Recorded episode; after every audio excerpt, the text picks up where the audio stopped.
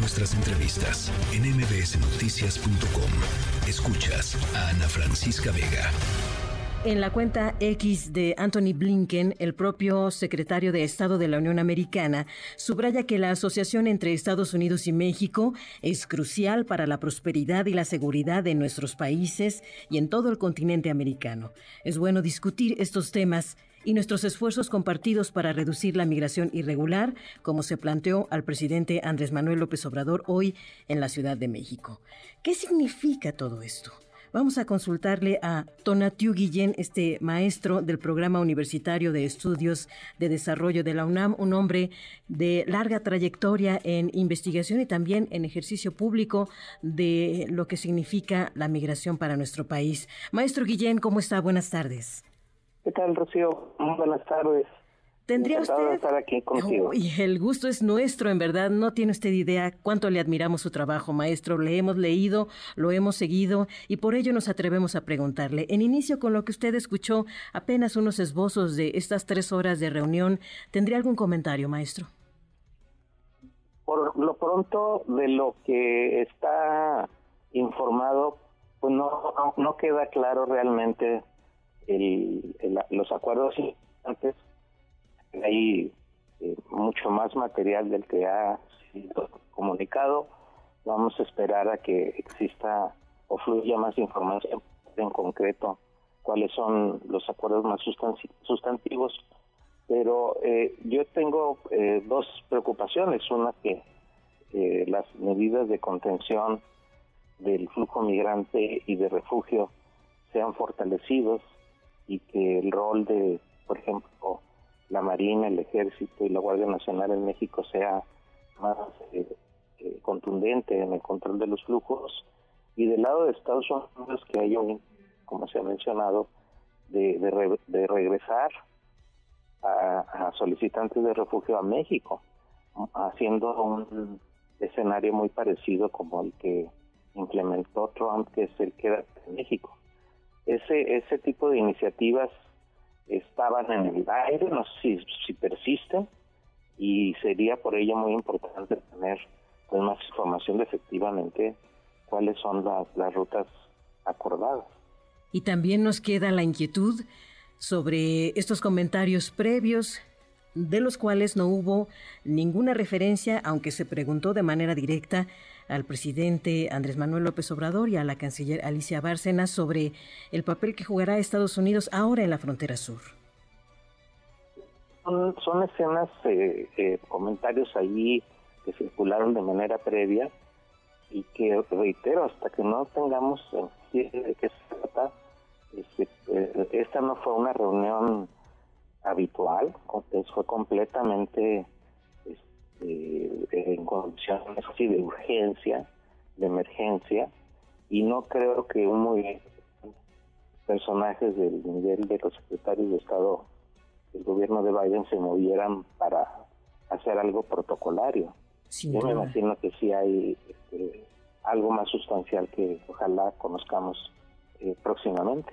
Es lo que demandamos, porque tan solo en esto que usted apuntaba, maestro Guillén, las acciones de contención migratoria, contención migratoria, también han representado, sobre todo en ese periodo del expresidente Donald Trump, un incremento en los riesgos para cruzar, porque a final de cuenta, personas sin documentos insisten en cruzar a la Unión Americana, con o sin mayor peligrosidad.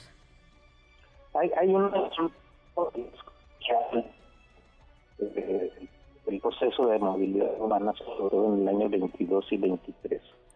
Y es que el perfil social de las personas corresponde a refugiados. Son personas, eh, incluyendo México, por cierto, somos un tercio del total de arribos. Y, y ese perfil de refugio obliga por convenciones internacionales, por lo que establece nuestra constitución, y por lo que establece la ley sobre refugiados de México. Obliga a la protección y a la, no devolución, obligaría a otro tipo de políticas muy distintas a la contención y es lo que no estamos haciendo.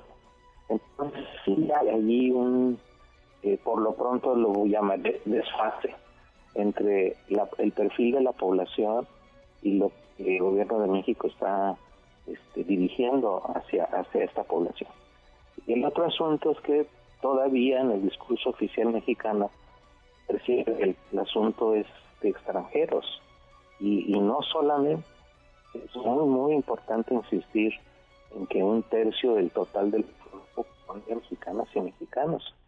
Y de ese flujo la mitad son familias lo cual ya nos retrata que eh, en los origen eh, de desplazamiento que terminan provocando que familias y comunidades salgan de sus lugares y muchos de estos desplazamientos terminan como solicitantes de asilo en Estados Unidos.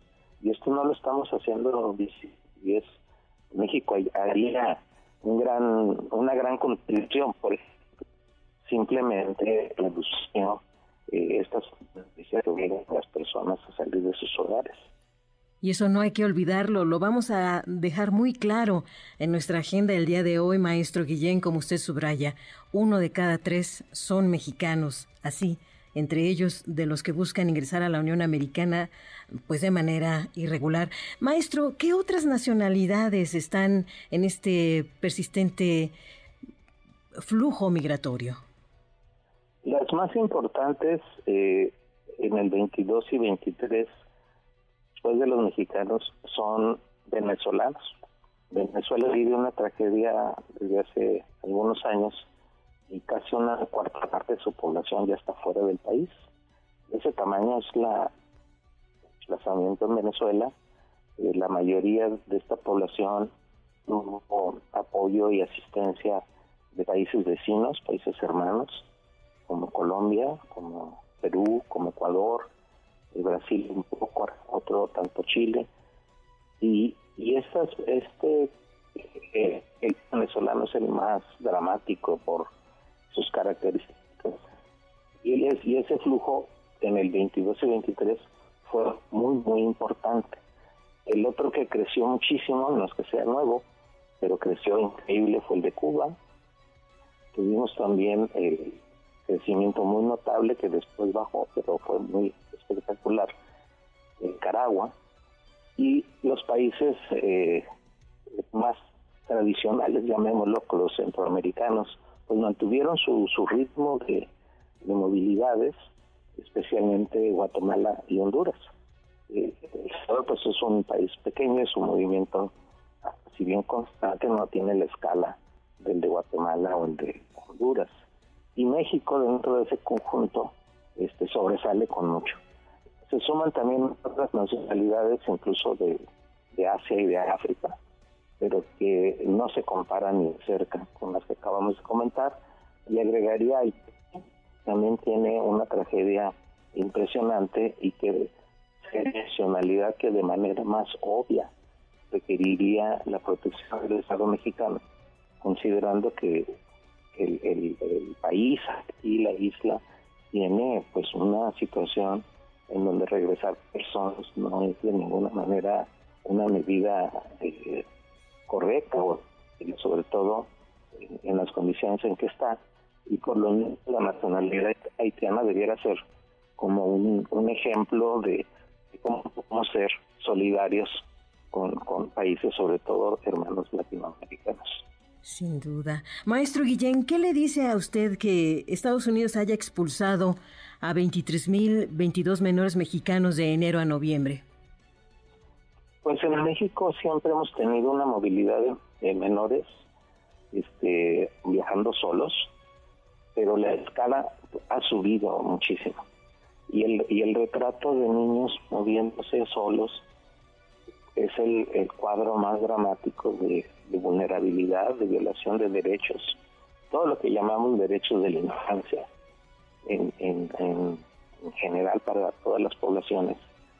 Eh, los niños migrantes se violan continuamente, desde educación, salud, vivienda, a la familia, a, hacer cuidado, a tener protección.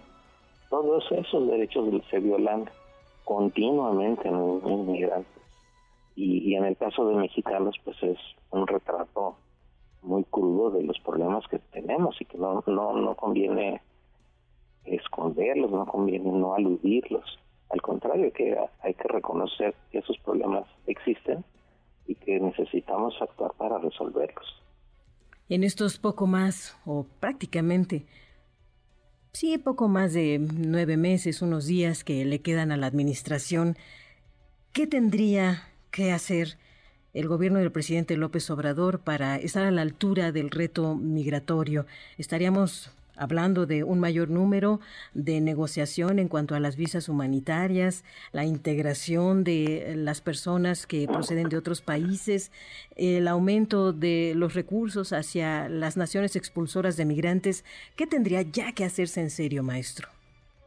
Lo que lo que tengo como como horizonte futuro de este gobierno es francamente pesimista porque no, no ha reconocido errores, no ha eh, mostrado un ánimo de rectificación, eh, ni siquiera ante tragedias tan, increíbles como la que se vivió en Ciudad Juárez en la estación migratoria, con muerte de 40 personas ahí en un evento que pudo haber sido evitado.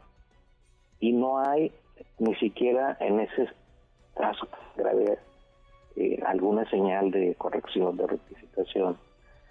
Entonces, me temo que ese es el tono de lo que queda del sexenio, pero visto ya desde lo que debiéramos estar haciendo, es eh, asumir con, con mayor conciencia y responsabilidad lo que es nuestro nuestra legislación sobre refugio, que la tenemos marginada y esa y ese solo ese solo hecho de valorar los principios constitucionales en la materia y la ley sobre refugiados y, aplicar sus sus medidas de protección pues ya nos pondría al lado del, del lado correcto de los derechos humanos. Así es, maestro, porque los ojos que usted ha colocado el día de hoy sobre la experiencia, que toda es muy ruda, Detrás de cada caso hay historias válidas y muy pertinentes, pero como usted nos ha pedido, ¿qué significa regresar a un venezolano a su lugar de origen, a un nicaragüense o a un cubano? Con la represión que eso puede significar. Maestro, son muchas las tareas que nos ha dejado el día de hoy. Nosotros agradecemos, como siempre, estas palabras para MBS. Muchas gracias, maestro. Al contrario, muchísimas gracias. aprovecho para desearles un gran fin de año y uno mejor 24. Maestro, igual nosotros, un fuerte abrazo hasta donde usted está. Hasta pronto, maestro. Noticias.